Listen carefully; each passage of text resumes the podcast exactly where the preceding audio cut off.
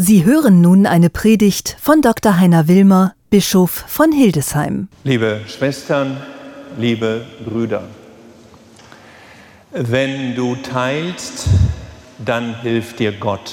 Wenn du von dem wenigen gibst, das du hast, gibt es einen Überfluss, der nicht von dir stammt. Das ist die Logik des Teilens, die Logik, die entfaltet wird in der Geschichte über die Begegnung zwischen der Witwe von Sarepta und dem Propheten Elias. Eine der großartigsten Erzählungen der gesamten Bibel. Wer war die Witwe von Sarepta? Sie lebte zehn Kilometer von Sidon entfernt im heutigen Libanon an der Mittelmeerküste. Angehörige war sie der Phönizier. Der Name der Phönizier stammte aus Ägypten. Die Ägypter hatten dieses Volk Fench, Baumfäller genannt, weil die Phönizier Meister waren im Abholzen der großen Zedernwälder des Libanons, schon damals.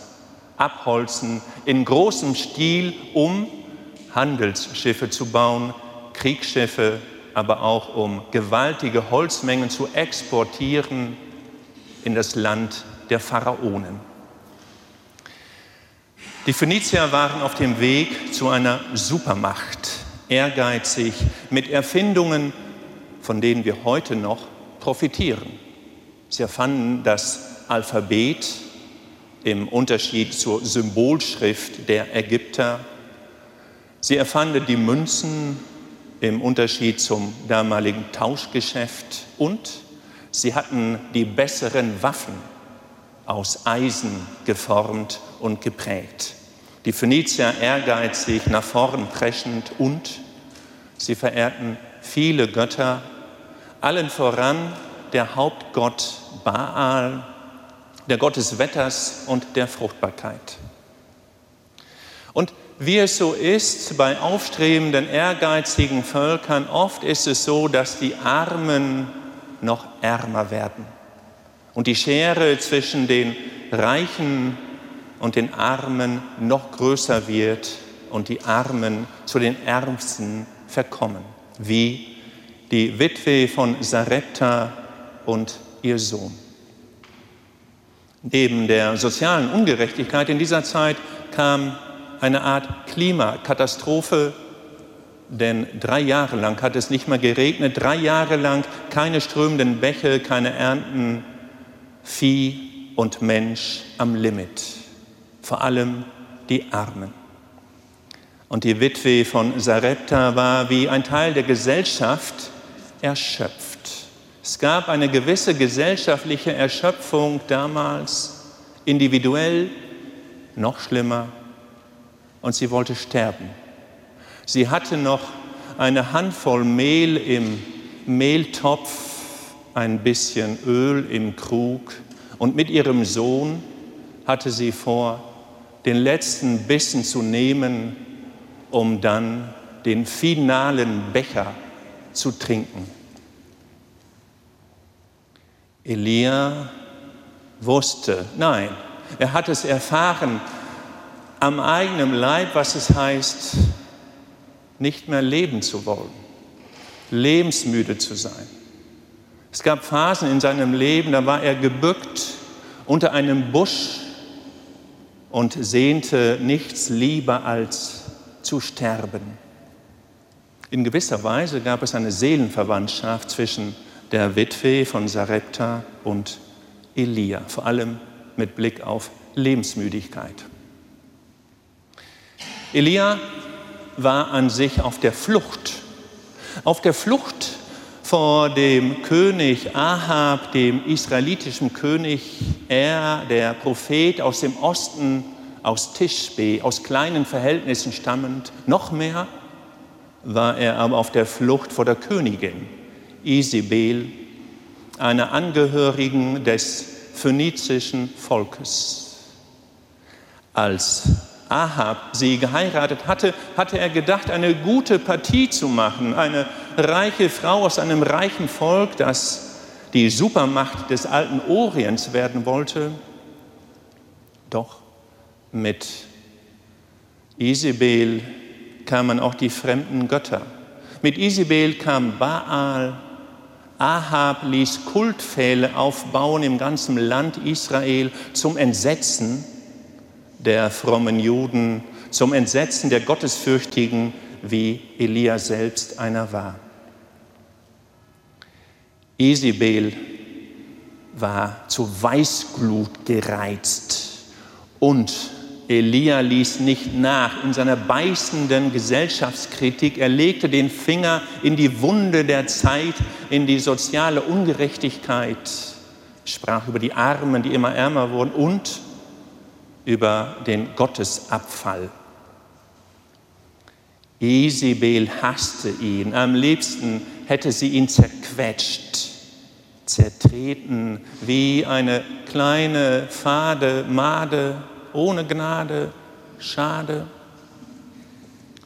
Es war ein systemischer Zynismus.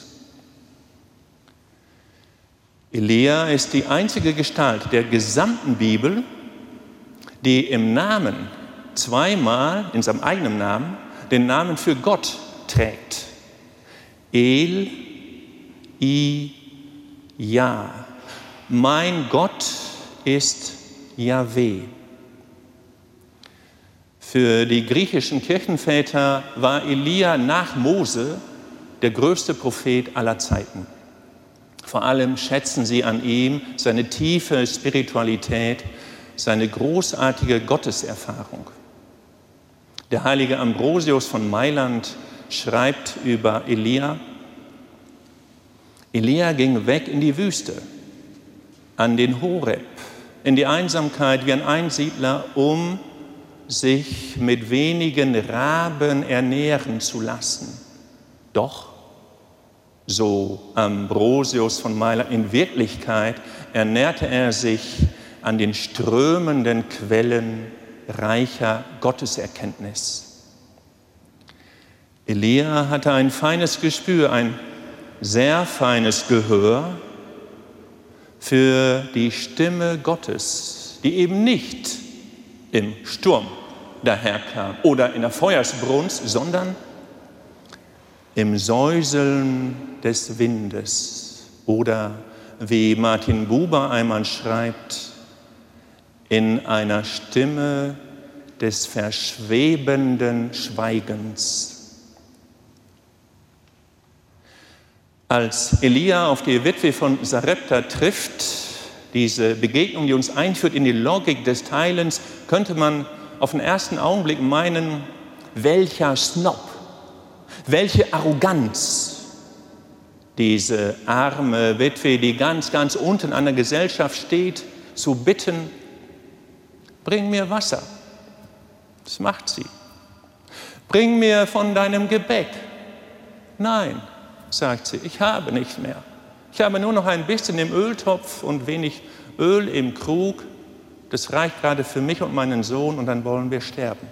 Doch, sagt Elia, vertraue nicht auf dich, vertraue auf den, der dich erschaffen hat, der dich ernährt.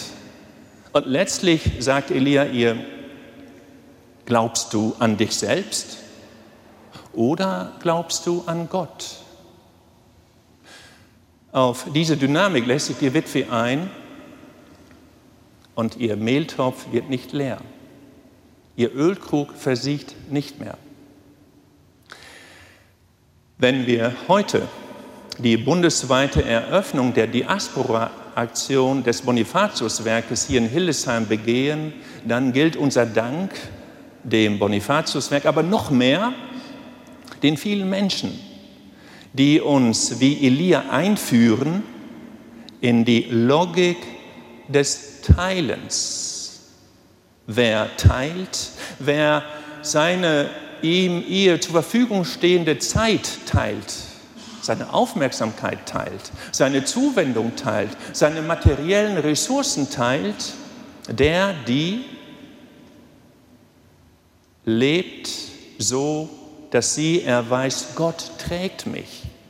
Wenn du deine Hoffnung nicht auf dich selbst setzt, sondern auf Gott, dann wird auch dein Mehltopf nicht leer werden und dein Ölkrug nicht versiegen.